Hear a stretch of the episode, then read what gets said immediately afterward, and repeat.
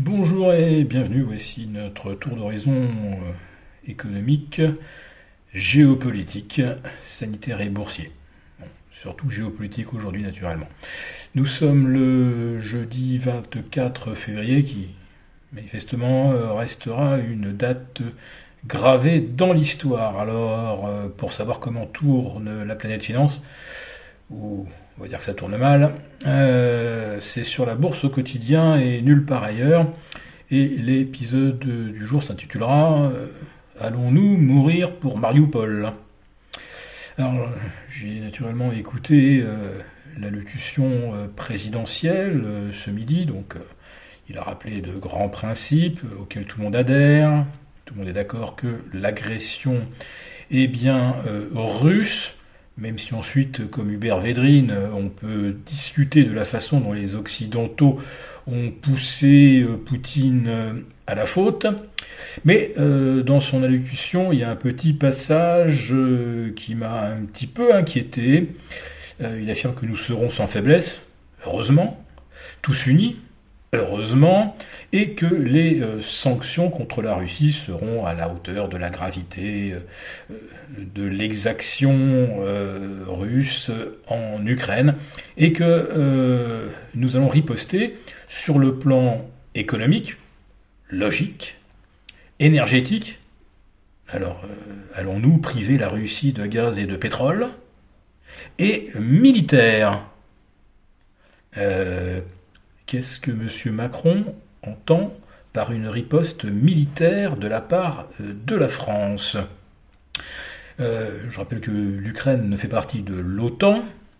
La France en fait donc partie.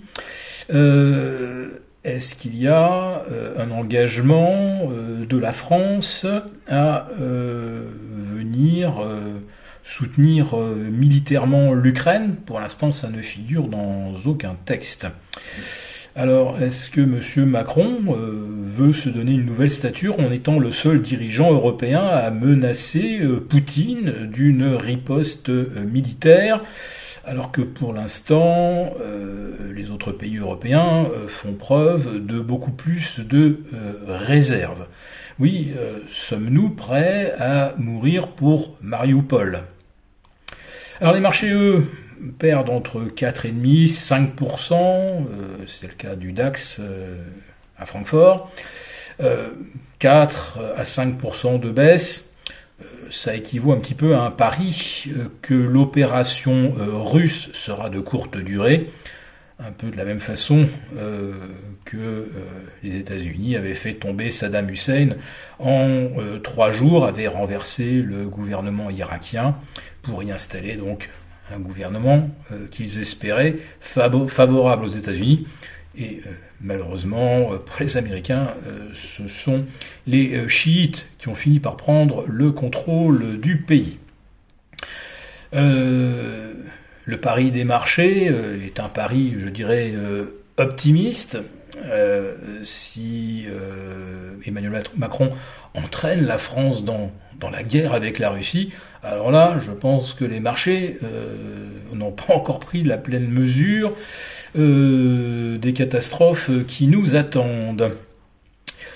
Euh, je ne sais pas si M. Macron s'est exprimé d'ailleurs après avoir pris conseil ou consulté McKinsey, Joe Biden, Olaf Scholz, nos partenaires européens.